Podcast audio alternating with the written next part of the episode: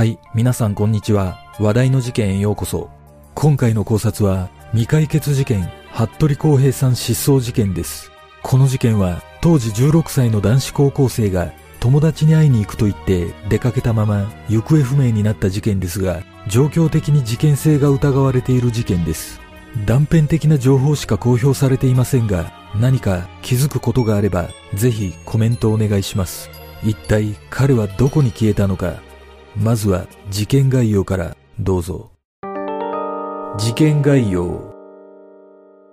2014年7月11日午後9時半頃、大阪市旭区に住む高校2年生の服部康平さん当時16歳が大阪市宮古島区にある叔父の家から友達に会いに行ってくる30分くらいで戻るなどと言い残し、自転車で外出した後、行方不明になった。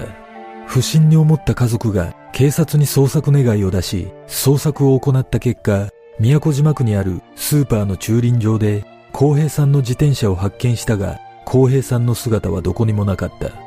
また、浩平さんは携帯電話を持って出かけていたが、失踪当日の午後10時頃からは電源が入っておらず、携帯電話の行方についても分かっていない。この事件は状況的に事件性が高いと見られており、テレビ番組でも取り上げられ、広く情報提供を求めたが、現在も有力な情報はなく、浩平さんの行方はわからないまま未解決となっている。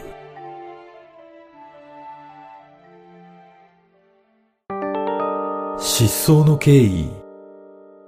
失踪当日7月11日午後6時頃、浩平さんは大阪市旭区の千林大宮駅近くにある自宅から宮古島区毛馬町にある叔父の家に向かった。その後、浩平さんは叔父の家で4時間近く過ごし、今度海に行く話などをしており、特に変わった様子はなかったという。午後9時半頃、浩平さんは友達に会いに行ってくる30分くらいで戻ると叔父に告げ、携帯電話を持って自転車に乗って出かけている。午後10時過ぎ、30分以上経っても浩平さんが戻ってこないため、叔父が電話をかけたところ、浩平さんの携帯電話は電源が入っていなかったという。その後も浩平さんが戻ってくることはなく、心配した家族が警察に捜索願いを出し、周辺を捜索したところ、浩平さんのバイト先だった毛馬町にあるスーパーの駐輪場で、浩平さんの自転車が放置されているのが発見された。しかし、浩平さんの行方を示すものは何も見つからず、そこから先の足取りは全くわかっていない。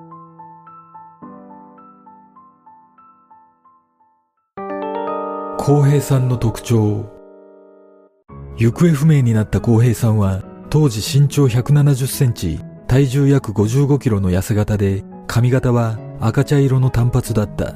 失踪時の服装はピンクの T シャツにグレーのジャケットを着ており青のパンツとデッキシューズを履きシルバーのネックレスをしていた。晃平さんの関係者らによるツイッターでの呼びかけには失踪当日の服装で歩いている防犯カメラ画像が公開されているが、周りに不審な人物などは映っておらず、画像を見る限り特に変わった様子などは確認されていない。また、浩平さんは携帯にかなり依存しており、風呂に入る時も携帯を手放さないような状態だったとされているため、出かけた先で携帯の電源を自ら切ることは考えにくく、何らかのトラブルに巻き込まれた際に携帯の電源を切るよう指示されたか、もしくは何者かに携帯を奪われたのではないかとの見方がある。失踪後、携帯電話の微弱電波や GPS などの調査が行われているが、いずれも電波を拾うことができず、浩平さんと共に携帯電話の行方も全くわからないままとなっている。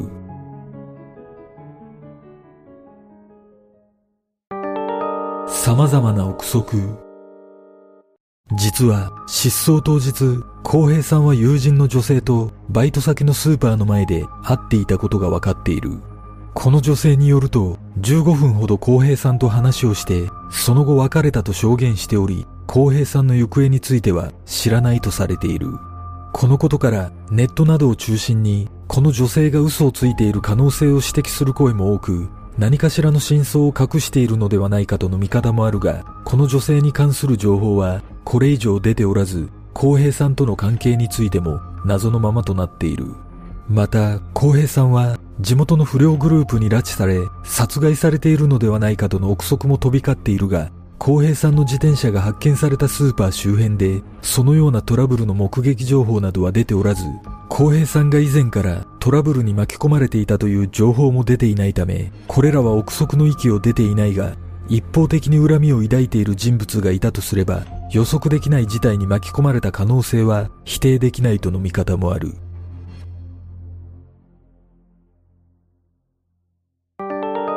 目撃情報。テレビ番組の中で浩平さんの母親は浩平さんが自ら失踪した可能性を考え大阪市西成区の愛林地区を訪れ日雇い労働者などに目撃者がいないかを尋ねたところ浩平さんに似た人を見たという情報もあったが信憑性は乏しく浩平さんの行方につながる情報は得られなかった。また東京の歌舞伎町や大阪の南でホストになっている可能性も探ったがいずれも浩平さんの居場所につながる手がかりは得ることができなかった。そもそも浩平さんは30分くらいで戻ると告げており、自ら失踪したとは考えにくく、何者かによって連れ去られた可能性が高いため、生存しているとすれば、現在も何者かの管理下に置かれ、生活していることが考えられる。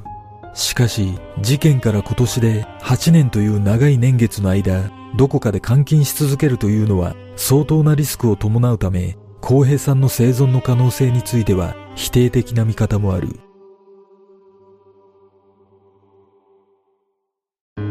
事件の真相とはこの失踪事件は事件性を指摘する声が多く上がっているが、未だ何一つ手がかりが得られず、浩平さんの足取りは全く分かっていない。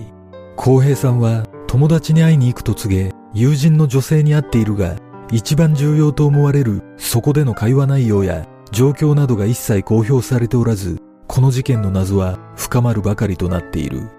また、浩平さんの交友関係などの情報もなく、失踪場所については大阪市旭区付近との話もあるため、正確な失踪場所さえ掴むことが難しく、情報が錯綜している点は否めない。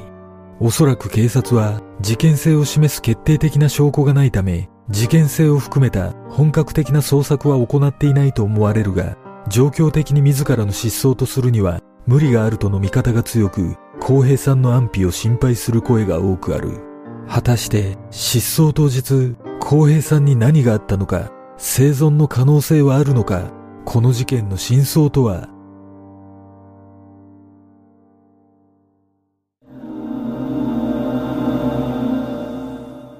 この事件で私がまず気になることは、現場周辺の防犯カメラの解析をどの程度行っているのかということです。スーパーの防犯カメラが捉えたと思われる公平さんの画像はありますが、これ以外に現場周辺で公平さんの姿が映った映像はなかったのかが非常に気になります。仮に公平さんがスーパー以外に映っていないとすれば、スーパーの駐輪場付近で何かしらの事件に巻き込まれ連れ去られた可能性が浮上します。実は浩平さんが叔父の家を出た時間帯については、午後9時半頃という情報と、午後10時過ぎという情報があり、どちらが正確な時間なのかわかりませんが、友人の女性と会っていた時間が午後10時45分頃との情報があり、15分ほど話をした後、午後11時頃に浩平さんと別れたとされています。これが事実だとすれば、浩平さんは午後11時以降に失踪に関わる何かがあったということになります。